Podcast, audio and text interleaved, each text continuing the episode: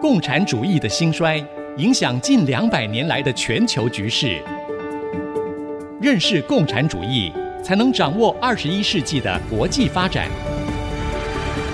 全球视角，大历史观点，欢迎收听《共产世界大历史》吕正理说书。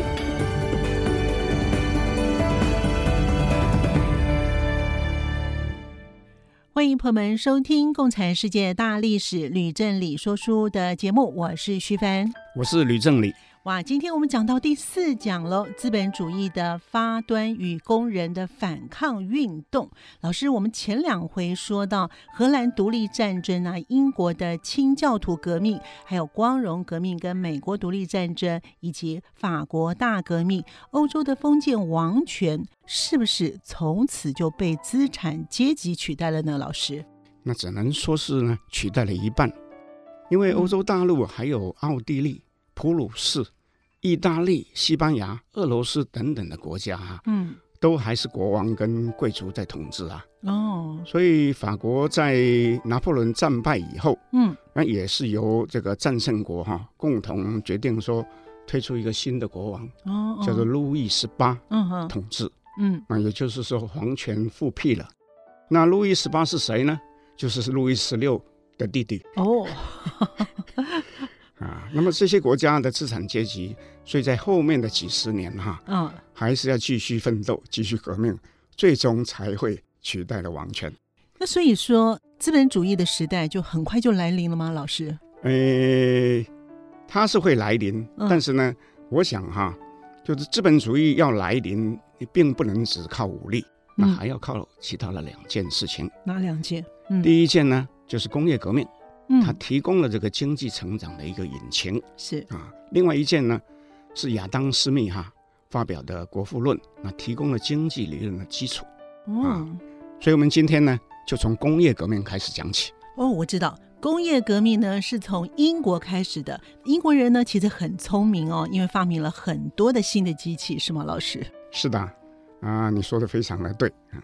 那么，工业革命的历史哈、事实上是一部人类在短短的几十年内就快速发明很多革命性的机器的历史。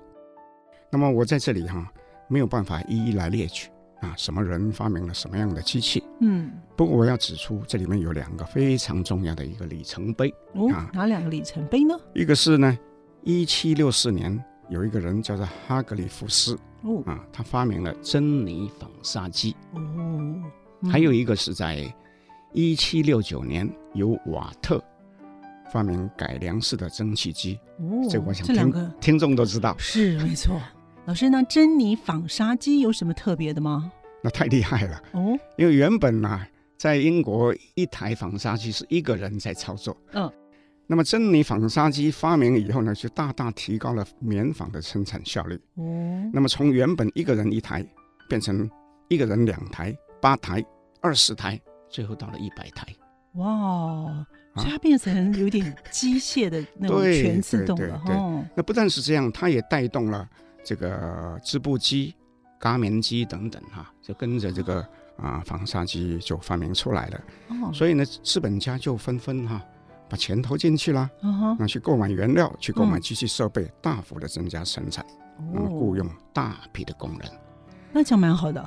对，嗯，那么那时候呢，英国其实不产棉花，那他跟谁买棉花呢？老师？主要是从它的这个一些殖民地啊、呃去进口。哦所以呢，从这个珍妮纺纱机开始发明以后，嗯过了三十几年哈，它一年哈就进口了六千万棒的这个棉花，是哦比原来哈多加了大概十几二十倍。哦哇，啊。那么后来美国也决定呢，大量的去种植这个棉花，大量的出口到欧洲来。哦所以呢，，它到了一八六零年，这个就是美国南北战争的前夕，啊，它已经进口二十亿磅啊，已经取代了原有的亚非殖民地供应棉花的地位了。哦，这么强了，那么我们嗯继续讲，嗯，就是生产棉花是不是要大量的工人？当然要，嗯，那工人哪里来？就黑奴，对啦，所以贩卖奴隶就变成是一个蓬勃的国际贸易事业。哦，原原来是这样的，对嗯，那么事实上哈、这个葡萄牙人跟西班牙人早已在非洲哈、跟那个土族的酋长哈、去购买黑奴，把他们送到中南美洲去种甘蔗啊，种生产甘哦蔗嗯生产蔗糖，因为那边地理环境气候啊嗯嗯是适合这个东西哈哈啊。那么美国决定要种植棉花以后，他也进口了这个黑奴，所以呢，他总共呢，据估计哈，进口了差不多五十万名的黑奴。嗯哇，不过你要知道哈，嗯，五十万人是到达的，运出来的不止五十万人啊。所以还据有估计黑哈、大概有二十 percent 到四十 percent 的人啊是在路上啊，是在船上的。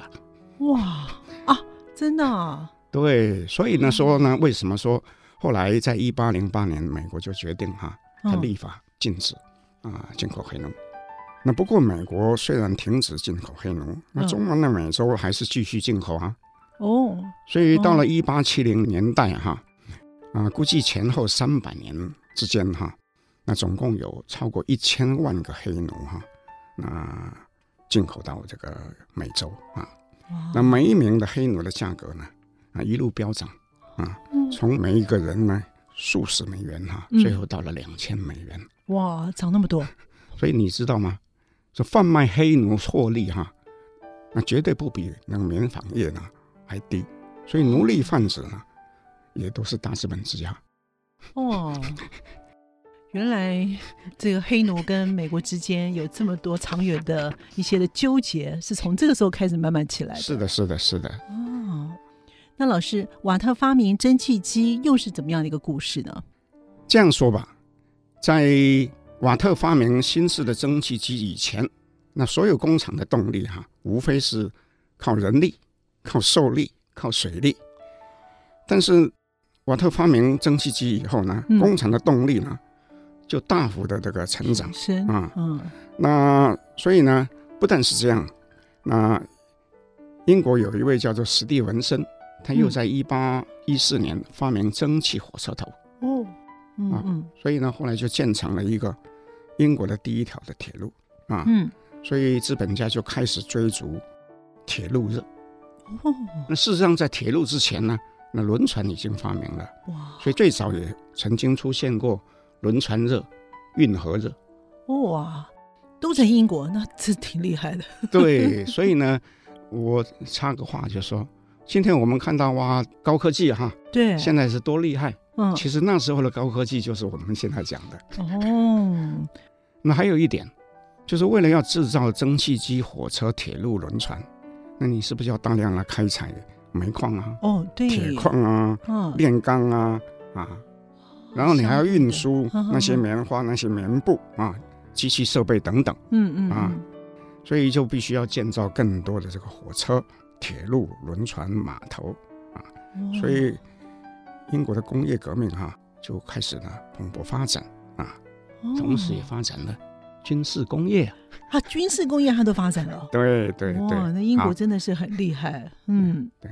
那其他国家怎么办呢？老师，那其他国只有去向英国学习啊，哦这样在后面跟啊，对不对？嗯，那么所以他们就啊、通通啊这个急于引进技术，嗯嗯啊，唯恐的落后嗯啊。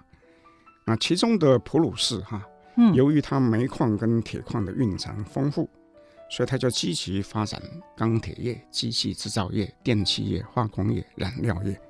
那这些行业到今天都还是德国是非常的厉害的。啊那么法国呢？它由于这个爆发了大革命，又连年的这个战乱，嗯所以呢就比英国呢晚了三十几年啊，那才急起直追。嗯哼啊那么美国呢，那是后起之秀啊哈、嗯，所以除了这个农业、工业哈、它也发展出船坚炮利。哇，那更厉害了。嗯 那像欧美国家都进步了，那亚洲跟非洲国家又怎么办呢？老师，那就很惨了，嗯，因为西欧国家船坚炮利的结果是什么？嗯哼举两个例，嗯，一个是一八四二年，英国呢对中国发动鸦片战争，哎，嗯，没错，还有一个听众可能比较不清楚的，在一八五三年，日本也发生一个叫做黑船事件，哦，这真的比较那是少美国嗯啊，派军舰到日本，强逼着这个日本结束锁国政策，那是已经将近三百年的政策。所以呢，哦日本也是因为这样子，我们讲因祸得 福吧，啊，也就开始来学习啊，怎么样子工业化。啊哦后来也变成强国。哇，所以呢，这些呢，亚洲国家呢就不得不跟上去了哦。那是当然，对，嗯，大势所趋啊，你不跟不行。是好，那我们先休息一会儿，马上回来。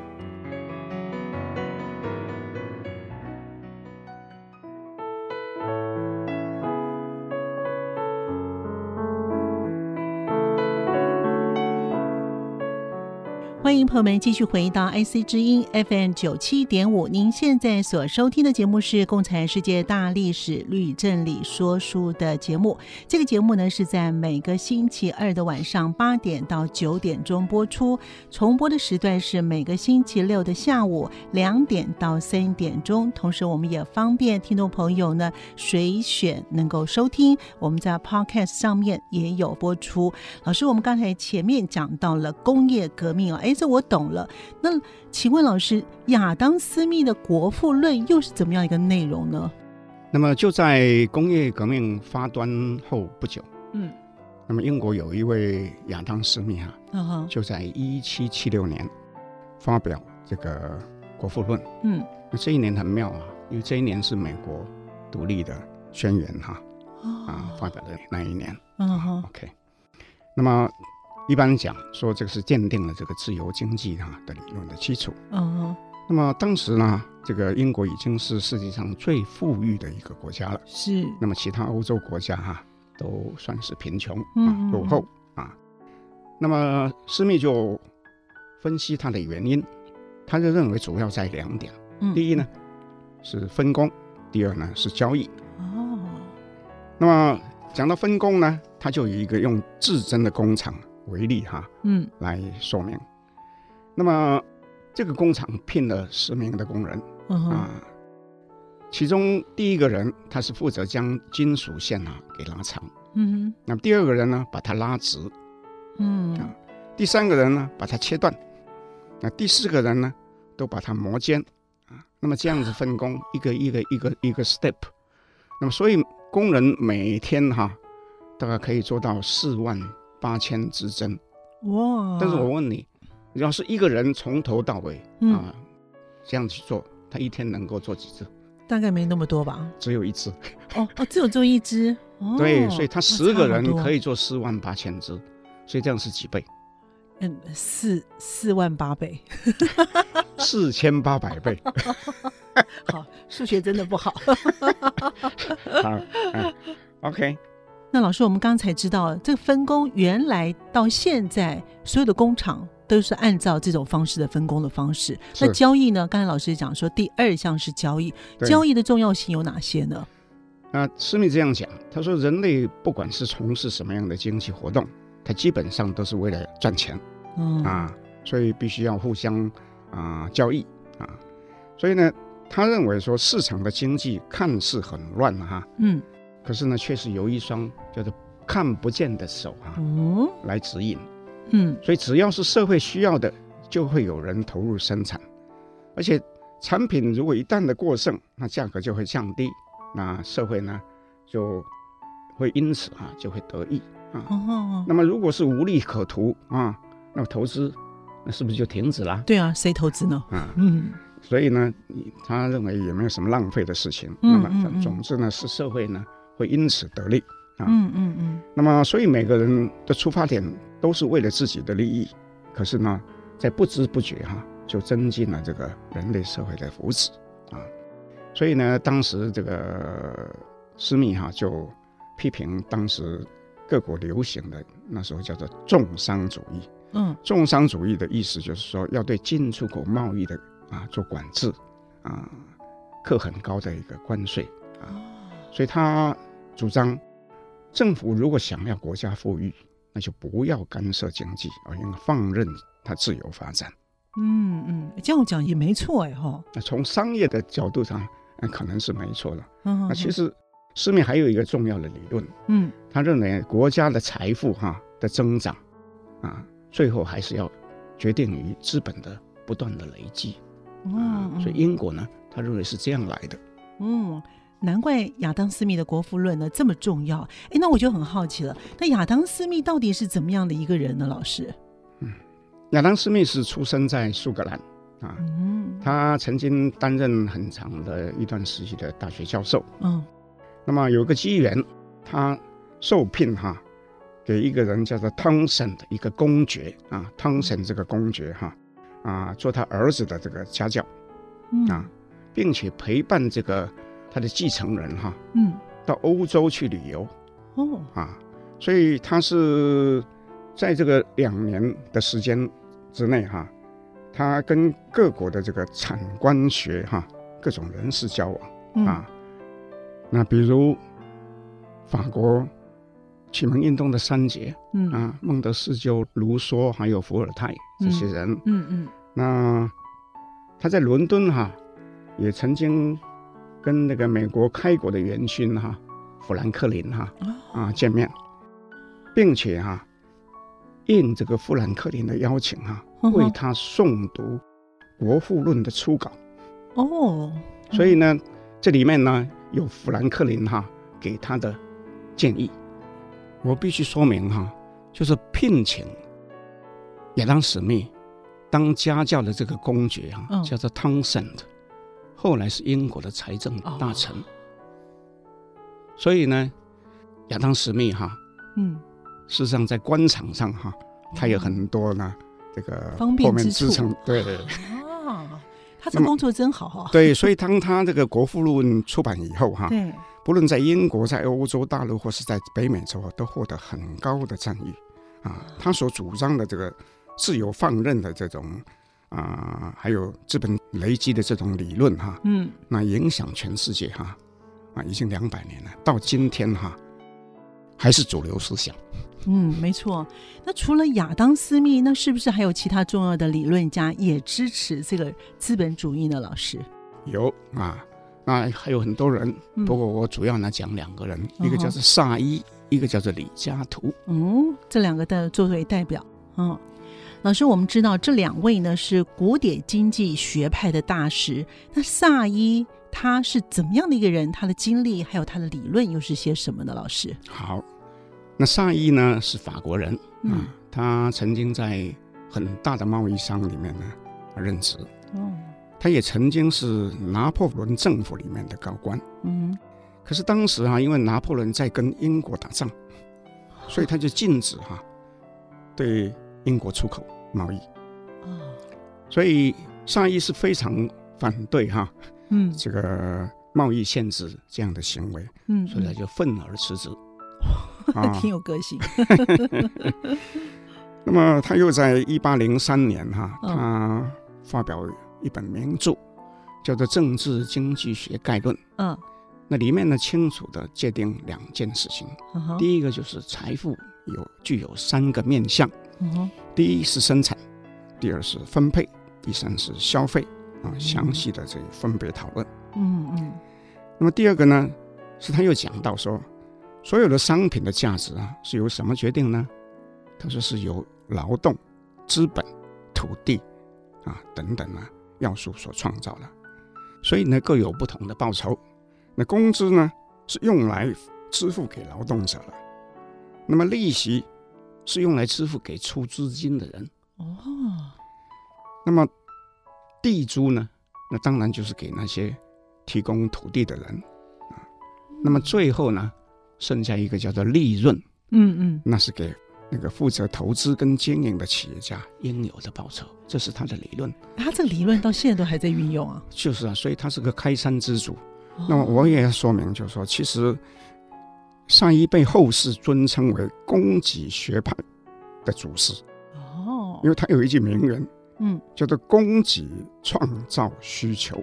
嗯，这说的蛮好的。不是说的蛮好而已啊。后世的像这个雷根总统啦、嗯像英国的柴契尔夫人啦、他们都是尊奉供给学派这一门的学说。嗯，那果真是蛮厉害的哈、那李嘉图又是一个怎么样的人呢？老师， 那李嘉图就更有趣了哈、因为他十四岁就跟着他的父亲去做证券投资，哦就是做股票了啊。哦，十四岁耶对他不这么到小三十岁呢，就变成巨富。哦，厉啊害啊！那他就觉得赚钱没意思了，哦，所以太好赚了他就在社会上开始从事一些活动。嗯那其中让他一举成名的就是说，他跟一个人叫做马尔萨斯嗯啊论战，嗯，这辩个论什么呢？辩论说，英国政府哈、拟议对外国的进口的谷物哈、课征高关税这件事情，嗯，他是反对的，那马尔萨斯是赞成的。徐凡，你马尔萨斯这个名字对你是不是很熟悉？对，很熟悉，嗯，是什么人呢？马尔萨斯，名字很熟人悉口论，啊，他就是人口论的。对对他讲说，哦这个土地不管怎么种呢，都抵不上这个人口哈、增长的速度对，对对对啊，嗯所以呢，这个对人口怎么样子节制呢？他就提出警告。但是呢，这个李嘉图跟他辩论的呢，不是这个人口论，是关于是不是政府应该这个课重税。课重税。那么哦结果呢，是英国政府不采纳他啊。那所以呢，他就在一八一七年呢，他出一本书，叫做《政治经济学及赋税原理》，他把他的看法哈、写在上面。其中最重要的一个观点叫做比较利益的理论。老师，那什么叫做比较利益的理论呢？他的意思很简单，就是假使英国生产的布匹哈、比某一个国家便宜一半，哦，那么那个国家呢，生产的酒也比英国便宜得多。那么两国之间的贸易对所有人都是有利的。对，所以总之呢，他讲了半天，就是说政府不应该干涉国际分工及自由贸易。嗯，好像讲好像也没错哎哈。话说回来，李嘉图说了很多，英国政府是充耳不闻。哦，那么但是呢，他的理论到了三十年后哈、他就被采纳了。为什么呢？因为英国因为高关税造成爱尔兰大饥荒。啊，啊，所以呢，那时候他才三十年后才胜利了， 在声明但打是呢造，嗯，付出几百万人死亡的代价。哇，这有时候真的是很两难呢哈。好，我们先休息一会儿，马上回来。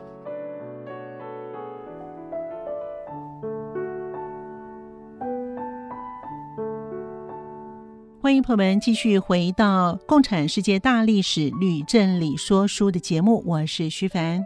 我是吕振理，老师，刚才我们前面了解了亚当·斯密呢，他的一些的重要性，以及也知道了萨伊跟李嘉图的故事。那听起来，资本主义能够促进经济快速的发展，不过对于社会是不是有一些不良的影响呢？老师，你这个是大灾问啊！嗯哼，因为从有资本主义以后，那么这个问题已经讨论了两百多年，那哦，到今天还在讨论。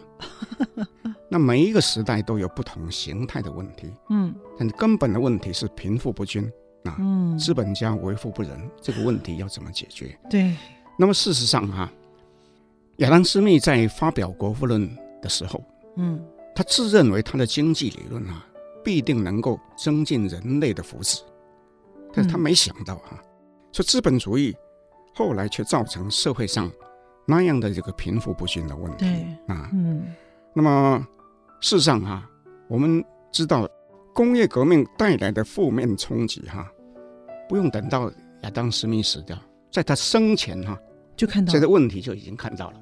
嗯那我以这个珍妮纺纱机哈，嗯啊的发明哈做例子来说明。嗯，那么本来这个英国有很多熟练的这个手工业者，嗯，但他发现哈，他无论自己怎么努力都没有办法跟这个啊流水线的工厂竞争。相比，嗯嗯，对，他什么路可以走呢？他不得不离开家了，嗯到哼工厂里面去当工人了。嗯嗯，但是因为竞争的问题，所以资本家呢又想都贪得利益，所以没有一个人呢不尽力想要降低成本，所以工人只能在恶劣的环境之下工作，领啊微薄的工资，嗯那么大多其实是没有办法维持一家的温饱。啊，哦，不得不把太太啊跟未成年的小孩嗯也送到工厂里面当女工、当童工。那么领的薪水呢？那女人大概只有一半吧，那儿童大概只有三分之一吧。哇，那那些童工啊，很多都是不满十岁的，不满十岁会不会太对呀、残所以每个人都是发育不良啊，面黄肌瘦啊，哦，是不是很不人道啊？真的不人道。所以呢，这工人的愤恨啊，嗯就逐渐的累积。嗯，那雷击一样要怎么办？那就一要定找找出海口啊。没错，会有一些事件，或是他们一些发动一些的抗议的活动喽。所以在一七七九年，英国就发生了一个叫做卢德事件。嗯，我要请听众注意了，一七七九年离亚当·史密发表国务论只有三年。啊，只有三年的时间。，对，那是个什嗯哇么事件呢？嗯就是有一个人啊，他的名字叫做卢德啊，嗯就是 Ned Lud 啊。嗯，这个工人因为他太痛恨机器了，是就拿起了铁锤哈、把两座纺纱机哈、给砸毁了。哇，从此以后哈、所有的这个在英国的工人哈、嗯在英国各地哈啊特别是英国中部啊嗯， ，Nottingham 啊，York 啊嗯，Lancashire 这些地方哈、就普遍发生了类似的事件。哦那当时他们这些人叫做卢德分子啊，哦 他通常就在黄昏或者在晚上的时候啊，就嗯集结，那、带了铁锤，带了棍棒，就袭击工厂。嗯那么毁坏的机器又威胁企业主的安全，嗯嗯嗯啊那许多民众就在暗中哈、支持卢德嗯啊，连当时在国会里面有一个非常著名的诗人，叫做拜伦，嗯，他也在国会里面哈、为他们发声发生，辩护。啊嗯嗯，可是你要知道，这时候英国国会是控制在资产阶级的手中，没错，嗯所以呢，他们就在一八一二年通过一个法案，将集体破坏机器视同叛乱，哇，这么严重那，派军队呢、去镇压。嗯哼所以很多卢德分子在被逮捕以后就被判刑，哼，嗯，或是被甚至有被处决，哎呦，嗯还有一些人是被流放到海外，嗯那大部分是到了澳洲嗯，哦，那为什么要到欧洲去呢，老师？啊，这个很有趣啊。嗯澳洲是当时英国的殖民地，嗯，啊，所以现代的澳洲人啊，常常自我调侃，说他们是罪犯的子孙呐、啊。 那其实也不无事实，因为我去澳洲起码有十几趟。哇， 他们有些朋友呢，他开玩笑也自己承认。是罪犯 的子孙，所以总之言归正传哈、哈哈，这因为英国政府打压，所以卢德运动啊就迅速的消退了。嗯，好，那既然这个消退呢，这个卢德事件哦，那英国工人被资产阶级还有政府这样的对待呢，还真的是蛮惨的。我相信他们应该不会罢休，那他们又该怎么做呢？老师，当时也有一部分工人主张要采用非暴力的抗争方式。嗯嗯，所以在一七九二年，那曼彻斯特哈、第一次有一个棉纺工人工会成立，哦哦，那么他们集体向企业主要求加薪，嗯，要求减少工时，并且改善了工作的环境。但是也有人哈、公然的要挟企业主，啊哈，所以双方哈、一言不合，对，最后就演变成为罢罢工工的暴哦动。哦，不过我们又说回来，那国会还是资产阶级在掌握的，没错，嗯，所以他们就立法，就宣告工会的组织是非法的。就啊禁止成立工会就对了。对，嗯，那违法参加工会活动的人呢，一怎么律办要坐牢哇，或是送去呢劳动改造啊哈，啊。那么双方的这个对立哈、嗯严重到什么程度呢？嗯，怎么样的程度呢？那政府为了要保护工厂、嗯保护企业主，对，就在工业地带啊，也就是刚刚我讲的这个诺丁汉啊、约克夏、兰开夏啊，还这些有地方利物浦等地哈、嗯嗯。就建了一百五十个军营，这么多哎、嗯要干嘛呢？派军队去坐镇啊。啊，所以说，由于劳工组织的力量啊，始终是非常的微弱，嗯那贫富不均的现象啊就一直持续在扩大。哼，嗯啊，那欧洲各国的工业革命，我们刚刚不是说它渐渐也赶上了英国了？对，那你像欧洲的工人怎么样呢？也很惨，那当然了，嗯嗯。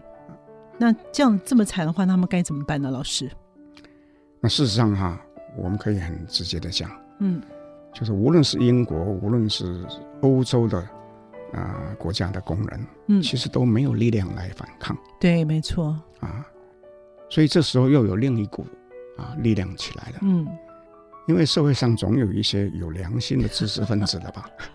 那些人就挺身而出了，对呀、他看到这样的不公嗯，不义哈、看不下去了，他嗯，说那是我们的责任了、对，哦，终于有良心的人出来了， 对，所以呢就提出批判嗯啊，提出各种改革的主张，嗯那么包括各种形式的这个社会主义和共产主义呢，就是这时候呢开始呢发端了。哇，越来越精彩了！而且我们在下一段呢要进入主题喽。什么是社会主义？什么又是共产主义呢？我们先休息一会儿，马上回来。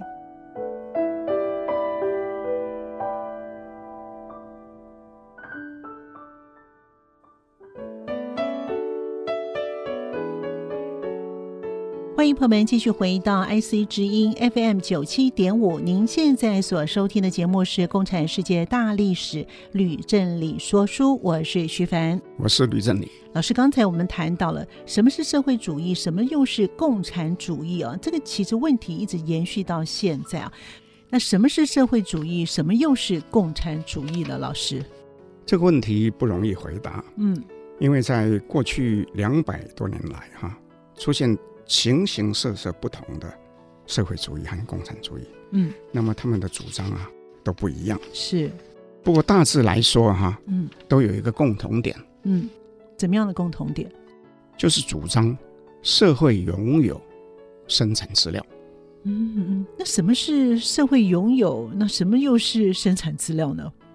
那所谓的生产资料，就是前面啊所说的资本、土地、啊设，备、产品、利润等等。嗯嗯嗯那什么叫做社会拥有呢？嗯，啊哈，那不一定说是国家拥有，嗯那也有可能是集体拥有嗯啊，或是由劳工成立合作社拥有，或是由人民以持股的方式呢拥有。嗯那么这些呢，都是针对哈、资本主义的不善啊而提出的。那么共产主义其实也是社会主义的一种，嗯所以我们看见很多共产国家都自称它是奉行社会主义。哦，啊对，你嗯看嗯中共不是也说它是社社会会主义主义啊？是它并不每一次都讲它是共产共主义产，，对对对，啊但一般来说，社会主义是主张以比较渐进缓和的方式来修正资本主义。嗯那么共产主义就是比较激进、严厉啊啊，主张呢完全消灭资本主义，废除这个私有财产制。哦，所以也就是说呢，社会主义呢，它会比较温和一点，对对对对、嗯哼对对。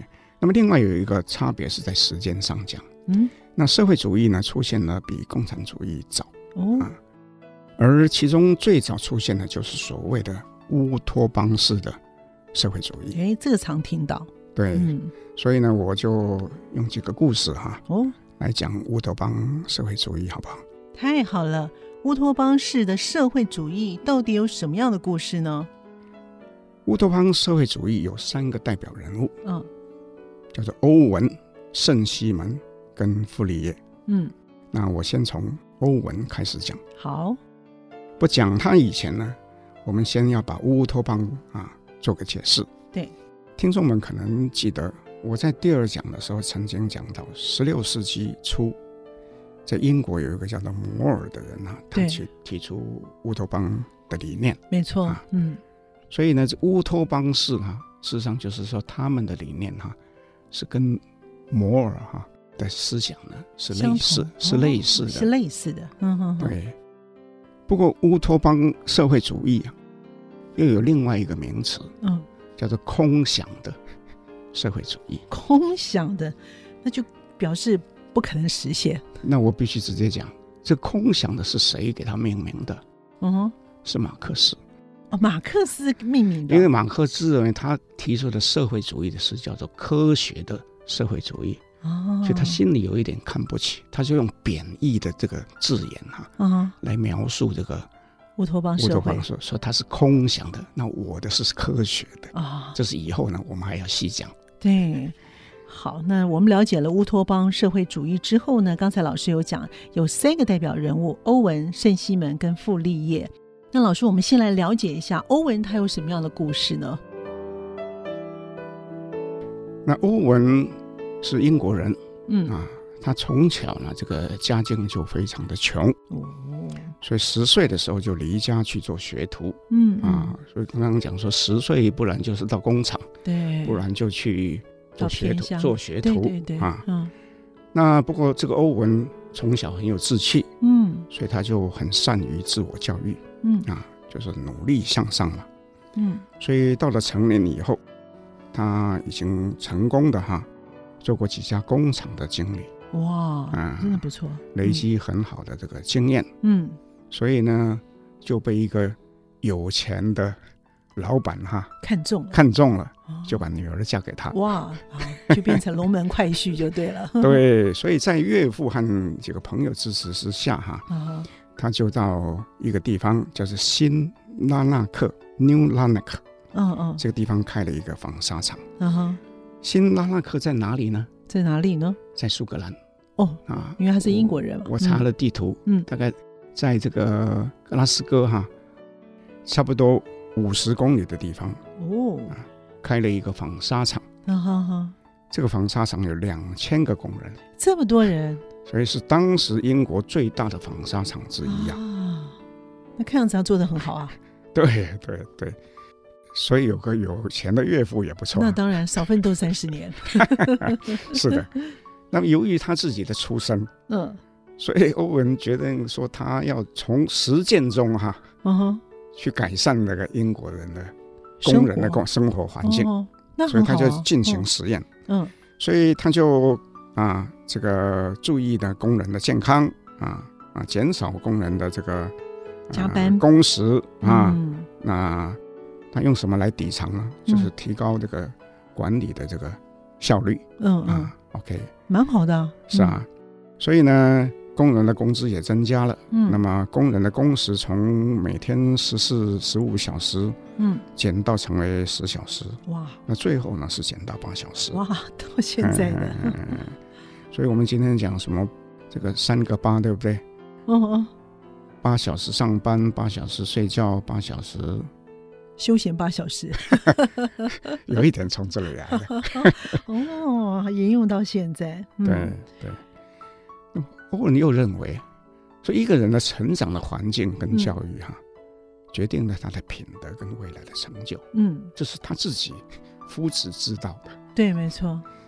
所以他也决定减少聘雇十岁以下的童工，嗯，很啊好。嗯，又为这个员工的小孩啊开办了一所托儿所。哇，啊，跟一些学校哈哈，啊，那进一步在工厂里面开合作商店嗯哼，啊，就是合作社了。嗯这个概念是怎么样呢？就这些人那么穷，他如果能买东西，买好东西，但是以比较便宜的价钱，嗯，那不是很好吗？真的很好哎，他已经完全照顾到员工的福祉了啊。所以一般讲，说欧文是整个世界推动合作社这个运动，第一他是人先驱。哎哦，总之，它的概念就是由公司去大量采购优质又便宜的食物跟消费品，嗯，再以平价呢去卖给员工，嗯嗯，那这样就能够减轻他们的经济负担。哎，这太好了哎。其实他现在一直沿用到现在，有很多的企业也是如此哎哈。是啊，不但是现在，他那时候就是取得巨大的成功了，嗯嗯所以在国内外哈，就渐渐就有名气了哈，嗯嗯，有很多人就争相呢前来拜访。那、嗯效仿他，是啊，其中最有名的一个访客啊，是后来哈嗯、谁？俄国的沙皇哦，俄国沙皇也要来呃尼古拉学二习世啊，去拜访他。哈哈哈，啊。那么欧文名扬国际以后，嗯，他有个大志向，他说我这一套也要到美洲新大陆哈、哦，去实现。哦吼，所以在一八二五年，他就远赴重洋，到了美国印第安纳州有个地方叫做新和谐，开始他的新实验。哦那美国国会请他去演讲呢，哦，那也有很多人受他的影响哈、是那学他的方法啊，在这个、呃美国，各地哈、嗯做类似的实验，嗯，可是很不幸，全部都失败了。为什么呢？他在英国可以成功，为什么在美国会失败呢？那根据欧文的有一个信徒后来哈、的回忆哈、嗯那失败大致呢可以归纳两个原因，嗯，第一个是人性，哦第二个是制度。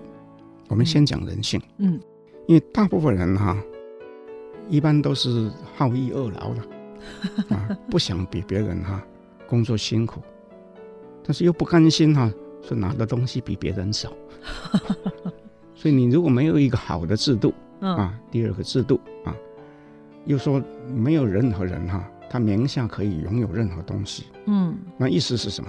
就没有人可以啊，必须去负什么责任。嗯，那么这个实这个实验呢，自然就渐渐失败了。嗯，所以人性跟制度，那表示美国那边的制度没有像欧文确切实施的这么好。应该这样讲吧，他在新拉拉克，他可以掌控一切，嗯但到了美国呢，就不是那么回事了。嗯，好，所以呢，原来就是在人性跟制度上、管理上呢，的确还是有一些不同的哦。那刚才我们听完了欧文的故事之后，刚才老师有提到呢，圣西门跟傅立叶的故事，这两个人又有什么样的故事呢？老师，好，我也讲一下，因为这两个人其实也很重要。嗯那么圣西门是出身法国的贵族，哦，嗯他自己亲自经历过法国大革命啊啊，哈他非常同情这个无产阶级，嗯所以他竟然自己说放弃了这个伯爵的这个头衔哇嗯啊。可是他又反对暴力革命啊嗯，他主张是以教育哈、来提高人的理性，嗯所以他认为这个理想的社会应该是由企业家跟科学家哈、一同领导了。嗯，可是他到晚年是非常的潦倒的，嗯被嘲笑的。嗯哼，啊，人家都认为说这个乌托邦社会主义哈、根本是呢是不可行的哈、嗯不过他的思想由这个门徒传播哈、到后来影响非常的大。哦，怎么样？影响很大呢？那举个例，嗯马克思的思想里面呢有很大的这个是受到他的影响圣圣西门的影响。哇，那真的很大，因为马克思是后来非常重要的一个人物哦哈。 对好，那傅立叶呢？傅立叶是怎么样的一个人物呢？那傅立叶也是法国人，嗯啊他家庭不同，他出身小生意人的家，嗯不过他思想很前卫。嗯哼嗯、我讲个事情你一定很喜欢听。嗯哼，因为他是最早提出男女平权的人呐、哇，他真是有远见。所以呢，他除了这个，他也这个跟欧文一样，主张建立类似合作社社的这种组织。嗯啊嗯他的组织叫做法伦斯泰尔啊嗯哼法伦斯泰尔嗯，啊。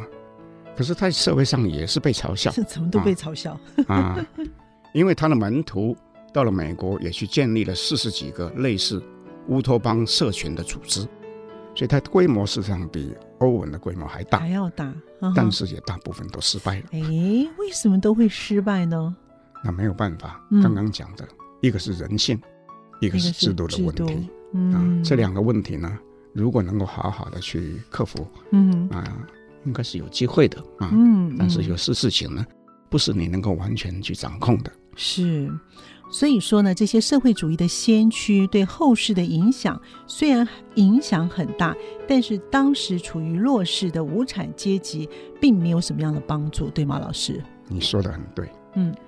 那么事实上，在十九世纪的前半，那么无产阶级是弱势的族群，是，所以这些事在当时并不是社会脉动的主流。嗯哼，主流是什么呢？嗯主流是主要是在资产阶级对封建制度的这个革命的运动啊，以及反封建势力哈、嗯对革命的压制，嗯，这两个互相的互动啊，在当时啊才是这个社会脉动的一个主流。嗯哼哼，那所以讲到这里呢，我们呢从下一讲啊哦，又要开始讲拿破仑战败以后欧洲的局势呢，哇，那哦好开始讲。所以下回要回到拿破仑战败后的欧洲的局势哦。我们今天的节目呢，先暂时到这里告一段落了。共产世界大历史吕振理说书的节目呢，在每个星期二的晚上八点到九点钟播出，重播的时段呢是每个星期六的下午两点到三点。我们节目也会在 IC 之音随选即播，在 Podcast 以及 Spotify 同步上线。最后呢，我们也非常期待我们的听众朋友加入我们讨论问问题的行列。我们在每个月的最后一周有证书的活动，会送出六本书。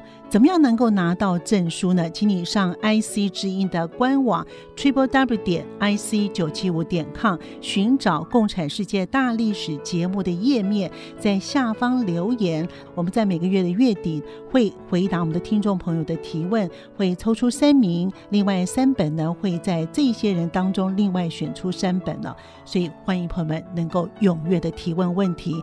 感谢你的收听，我们下次见。各位听众，下次见。明白过去，才能洞悉现在，展望未来。共产世界大历史吕正理说书节目由公众小额募款所得赞助播出。